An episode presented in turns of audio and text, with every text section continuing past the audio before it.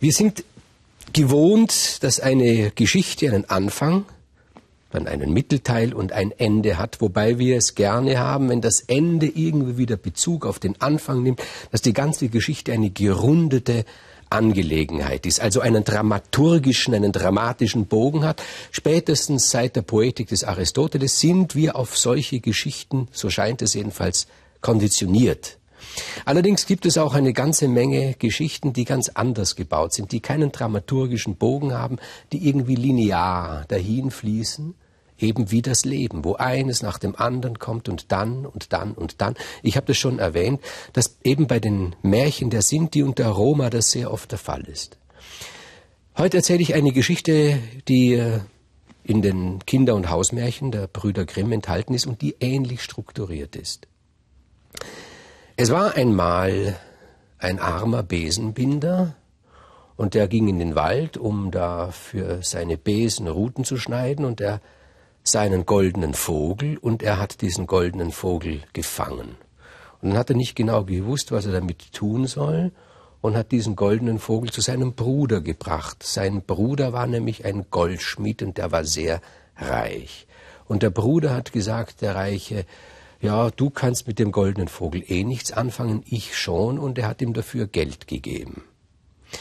Der reiche Bruder nämlich hat gewusst, es ist ein besonderer Vogel, wenn man den brät und isst, und wenn man seine Leber isst und sein Herz isst, dann liegt von diesem Tag an jeden Morgen ein Goldstück unter dem Kopfkissen. Und er hat seiner Frau gesagt, brate mir diesen Vogel, ich will ihn ganz allein essen.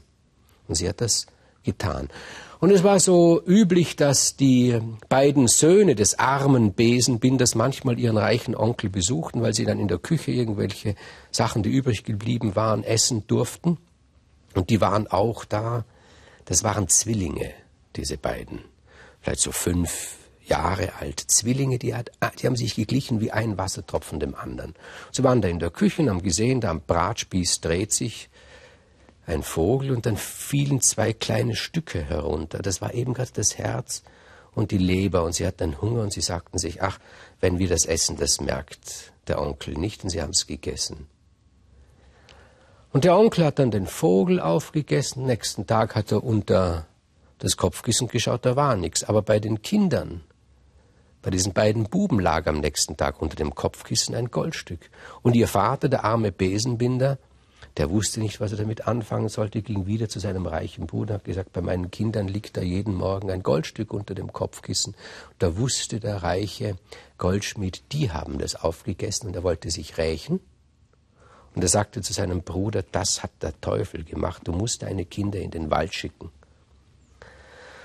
Schweren Herzens hat das der Besenbinder gemacht, hat seine fünfjährigen Buben in den Wald geschickt, die haben sich dort verirrt, und wären bald gestorben, aber ein Jäger hat sie gefunden und er hat sich die Geschichte erzählen lassen und er hat gesagt, ich werde mich um euch kümmern und hat sie großgezogen. Es war ein guter Mann, dieser Jäger und diesen Dukaten, der da jeden Morgen unter dem Kopfkissen der beiden lag, den hat er aufgespart für das, wenn sie größer sind und hat sie ausgebildet als Jäger, die beiden.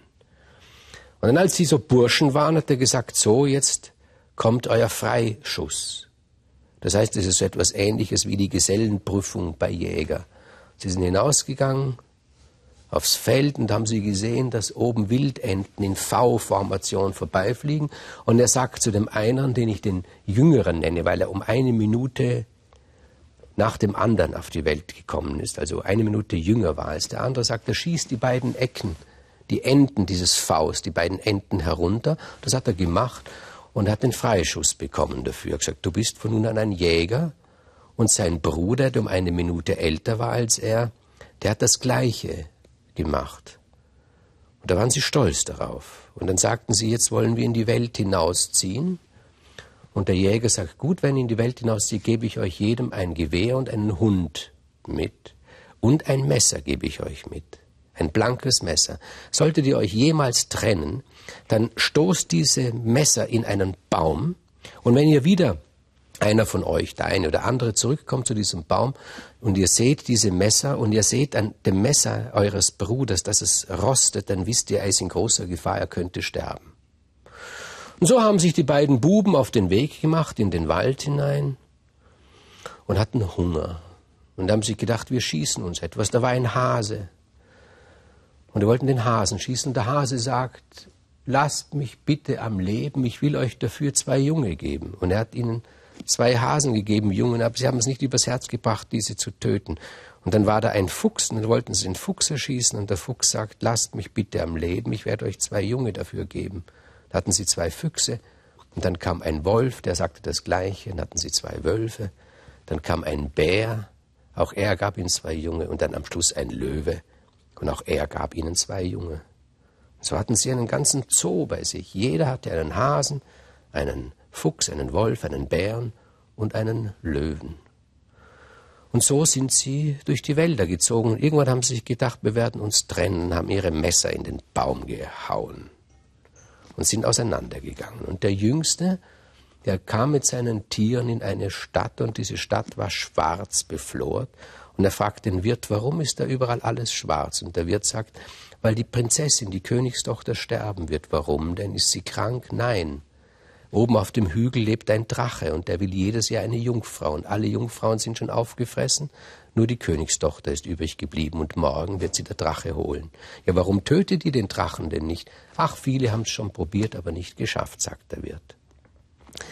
Und da geht der junge Jäger mit seinen Tieren auf diesen Hügel. Dort ist eine Kapelle und in der Kapelle ist ein Altar und da stehen drei Becher und drunter steht, wer diese drei Becher trinkt, wird so stark wie keiner und er kann das Schwert heben, das vor der Schwelle liegt.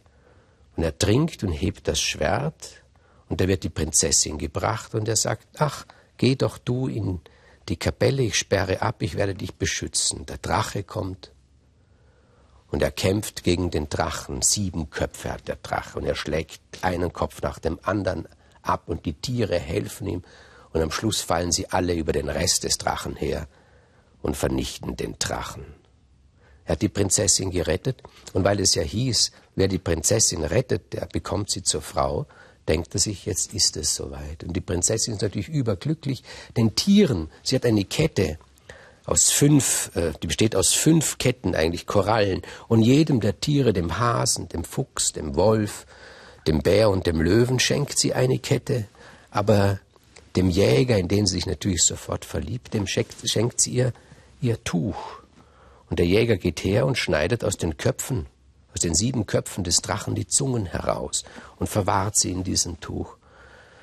Und dann ist er elend müde von diesem Kampf und die Tiere sind auch müde und die Prinzessin auch.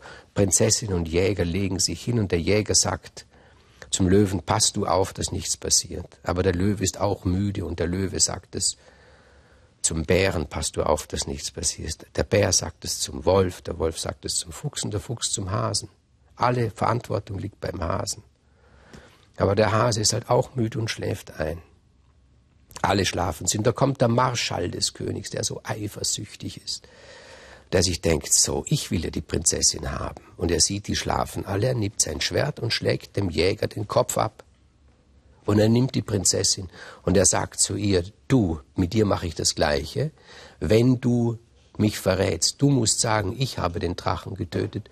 Und sie, schweren Herzens, sagt das ihrem Vater, aber sie sagt gleichzeitig auch, ich will mit der Hochzeit ein Jahr warten, erst in einem Jahr will ich heiraten. Und dann wachen die Tiere auf und sehen, dass ihr Herr geköpft ist. Und der Löwe sagt zum Bär, warum hast du nicht aufgepasst? Der Bär sagt zum Wolf, warum hast du nicht aufgepasst? Der Wolf sagt es zum Fuchs und der Fuchs zum Hasen. Sie wollen alle über den Hasen herfallen. Aber der Hase sagt, ich habe da bei mir ein Kraut des Lebens und das kann man einen wieder zum Leben zurückbringen.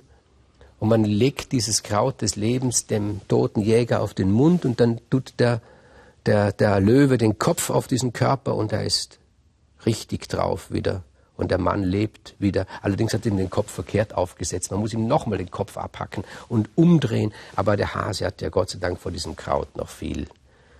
Und dann zieht der Jäger in die Welt hinaus, traurig, dass er die Prinzessin verloren hat. Ein Jahr später kommt er wieder in diese Stadt und sieht, alles ist rot beflaggt.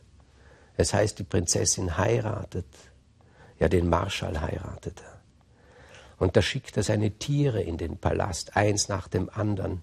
Und die Prinzessin erkennt die Tiere an der Korallenkette und sie ist glücklich, dass ihr Geliebter noch lebt und dann am Schluss geht der geliebte Jäger in den Palast und er sagt zum König, ich habe den Drachen getötet und als Beweis legt er die Zungen der sieben Drachenköpfe vor. Und der König glaubt dem Jäger und der Marschall wird hingerichtet. Und der Jäger heiratet die Prinzessin. Währenddessen zieht sein Bruder durch die ganze Welt und kommt zu dem Baum. Eines Tages und da sieht er, dass das, dass das Messer seines Bruders verrostet ist, des glücklichen Jüngeren, der die Prinzessin geheiratet hat. Warum ist das verrostet?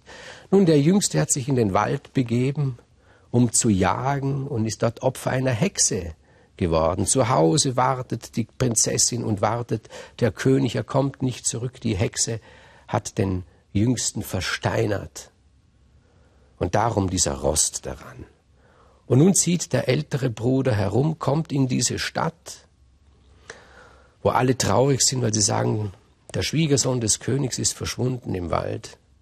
Und er zieht in diesen Wald und findet dort die Hexe, lässt sich aber von ihr nicht versteinern. Er zwingt sie, seinen Bruder herauszugeben, den Versteinerten, und er zwingt sie, ihn wieder ins Leben zurückzurufen. Und dann umarmen sich die beiden Brüder und der eine Bruder, der erzählt, ja, ich war in der Stadt und habe dort erfahren, dass du verschwunden bist, aber sie haben geglaubt, ich sei du. Und hast du meine Frau getroffen? fragt er. Die Prinzessin, ja, die habe ich auch getroffen. Und was war in der Nacht? Ja, in der Nacht war ich halt bei ihr. Du hast mich betrogen, sagt er. Und er zieht das Schwert und schlägt ihm den Kopf ab, seinem eigenen Bruder. Und dann hat er einen furchtbaren Jammer, ich habe meinen Bruder getötet. Aber der Hase ist ja da und der gibt dem Bruder wieder das Kraut und der Kopf wächst wieder an. Und dann kehren sie zurück in das Schloss. Und plötzlich sieht die Prinzessin zwei vor sich. Sie sagt, wie gibt's das? Sie sehen einander ja ähnlich wie ein Wassertropfen dem anderen. Gestern Nacht warst du bei mir? sagt sie. Wer war bei mir? Du oder du? Und die beiden sagen nicht, wer wer ist. Und sie sagt zu den beiden, einer von euch war bei mir. Und warum hat der ein Schwert zwischen mir und ihm gelegt? Ein Schwert mit zwei scharfen Klingen. Und da weiß der rechtmäßige Mann, der Jäger, der rechtmäßige Mann der Prinzessin, dass sein Bruder ihn natürlich nicht betrogen hat. Noch einmal fallen sich die Brüder in die Arme. Merkwürdigerweise lässt hier Wilhelm Grimm, und Wilhelm Grimm ist hauptsächlich verantwortlich für diese Geschichte, die Geschichte enden. Wir sind schon in einen somnambulen Zustand gerückt. Wir wissen bald auch nicht mehr, wer ist der eine, wer ist der andere.